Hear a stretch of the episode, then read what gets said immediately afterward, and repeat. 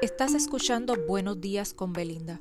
Sígueme para que recibas cada mañana un corto mensaje de personas exitosas que nos ayudarán en nuestro crecimiento personal.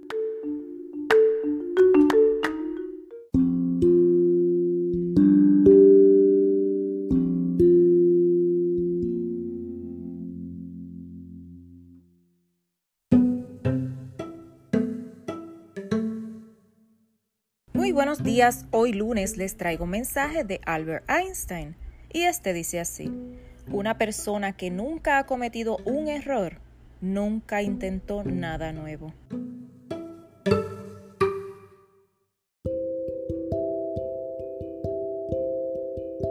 Recuerda seguirme, compartir y apoyarme con un me gusta para que cada mañana continúes recibiendo estos mensajes preparados con mucho amor. Esto es Buenos días con Belinda. Hasta mañana.